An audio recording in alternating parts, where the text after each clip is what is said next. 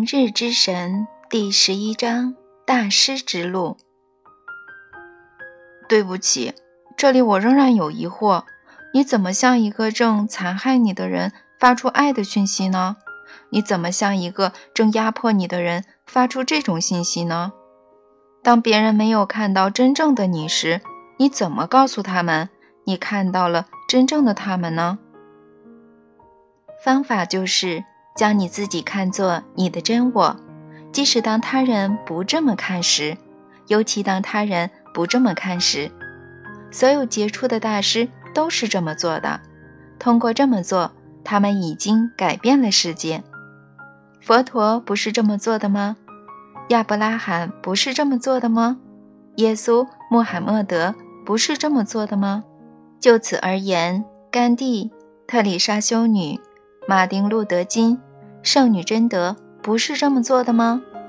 纳尔逊·曼德拉释放出狱那天，不正是这么做的吗？看看那些改变了世界的人，这不就是他们所做的事吗？是的，是的。可我不是他们中间的一员，我不是那种层次的人，我不是那个群体的人。当你把你自己放在那里时，你就是。没人能够剥夺你的光辉，除了你自己。我无法改变世界，这对我要求太高了。如果你认为必须单枪匹马的去做，我能理解为什么这好像要求太高。但是如果有一万人、十万人或百万人与你一起改变世界，这个要求还太高吗？我不知道，或许不高。我想不算太高。如果你们仍需寄居于这个自我伪装的世界，那你们对于改变你们的世界就无能为力，集体行动也无济于事，因为过程必须是这样：改变你自己，改变你的世界。这个过程无法以任何方式被跨过、被跳过、被绕过。首先，你必须改变你自己。然后，而且才有然后，你才能改变你的世界。我估计我还是无法将自己看作大师，我对自己太了解了。我永远无法把自己与耶稣、亚伯拉罕、穆罕默德相提并论。根据我生活中的过往表现，我可不认为我有成为大师的素质，当个糟糕的大师还差不多。过往表现与此毫无关系，昨天与你是谁毫无关系，它只与你曾以为你是谁有关。这里有一个心灵性的核心原则：生命的目的以及最美妙的机会与礼物，就是根据你对你是谁的最伟大愿景，按照下一个最恢宏的版本，再造你全新的自己。而且你可以在现在的每个黄金时刻这么做，你的转变时刻近在眼前，它一直近在眼前。问题不在于你是否符合条件，而在于你是否拿出你的条件，然后利用它们，拿出你所拥有的天赋。你有很多，将它们与世界分享，将它们用于你眼下的挑战，在你的生命中利用它们。付出他们，就好像没有明天。培养这么做的欲望，如果你有这种欲望，你将拥有成为大师的条件，因为欲望就是成为大师的条件。这让我想起自己听过的一个故事：从前有位大师，他的一个学生找到他，哀求说：“师傅，请告诉我怎么才能悟道吧。”大师把他带到了一个小池塘边。盯着池塘里面，他对自己的学生说：“现在说说你看到了什么？”“嗯，我看到了自己。”师傅，学生回答。“笨蛋！”大师严厉训斥，“白痴！”师傅，我做错了什么？你为什么骂我呢？学生哭了。当你盯着自己的倒影，却看不到你自己时，或许才能开始悟道。大师回答道：“否则想也别想。”可是，师傅，学生问：“我怎样才能看不到我自己呢？”我的倒影就在那儿，就在我面前，清清楚楚的。何时我才能为悟道做好准备呢？你在哪个地方看到你自己了？大师问。在那儿，学生指着他在池塘里的倒影说：“就在那儿，靠近看看。”大师命令道。学生就照做了。不要更靠近些，大师指导说。然后学生俯下身，脸离水面更近了。不不不要深入的看那个倒影，就像这样。大师边指挥边伸出手按住学生的头，把他的整张脸都按进了水里。学生被一只手牢牢地按在了那里，那力量好像并非来自师傅这把年龄的人。学生摇摆、扭动、挣扎，随着每一秒的流逝，他变得越来越恐慌。但大师就是不放手。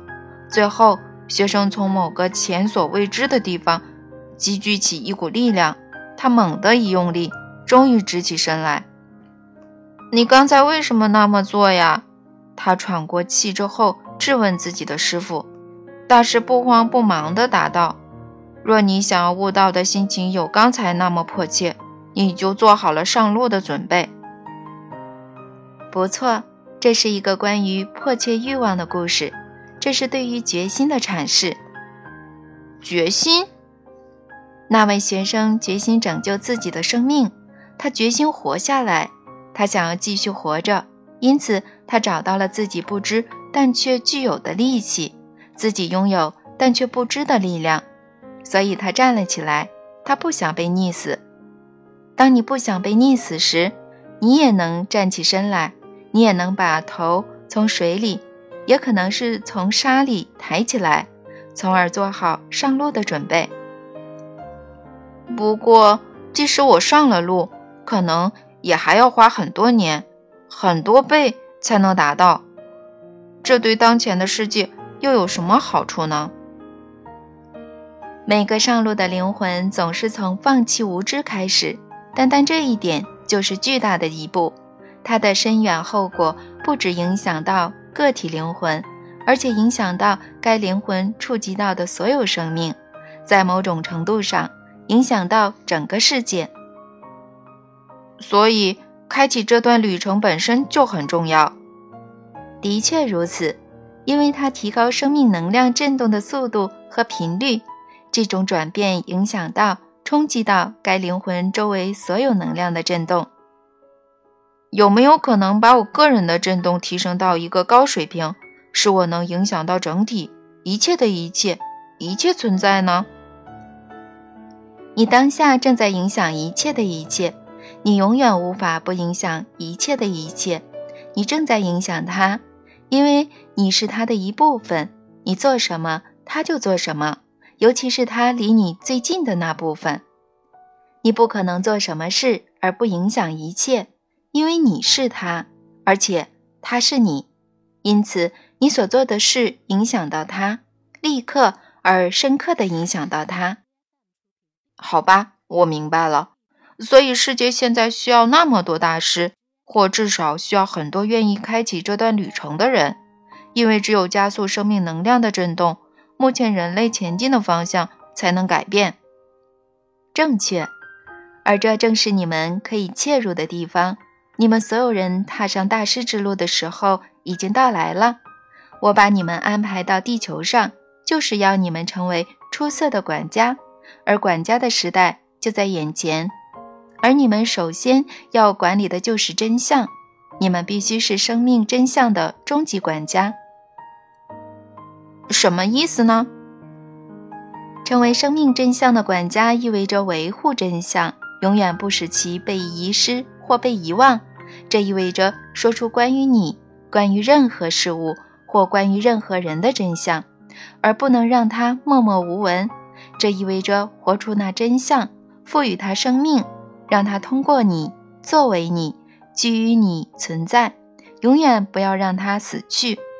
然后你们必须成为彼此的管家，你们必须选择相互关怀、相互守卫、相互保护、相互帮助、相互指导以及相互认识。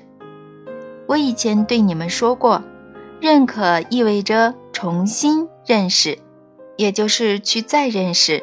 所以你们必须再次认识彼此，因为一旦你们认出彼此的真我，所有的自我伤害将结束，所有的自我治愈将开启。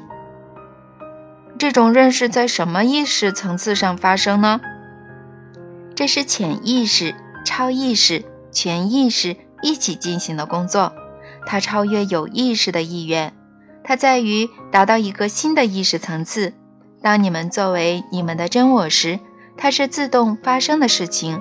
你们将维护你们的生命，你们将把生命放在第一位。然后在宇宙中，你们将为你们的家园、你们的空间充当管家。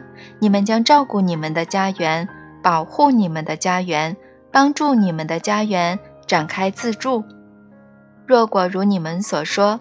你们的确希望一起生活在和平、喜悦、健康、幸福以及和谐中，那么这些是你们必须去做的事情。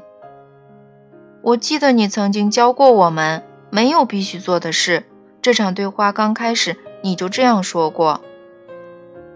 你们不必做这些事情，在这种意义上，没有任何事是你们必须做的。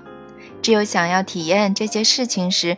你们才必须做，这是因为这些事情体验的方式只此一种，创造的方式只此一种。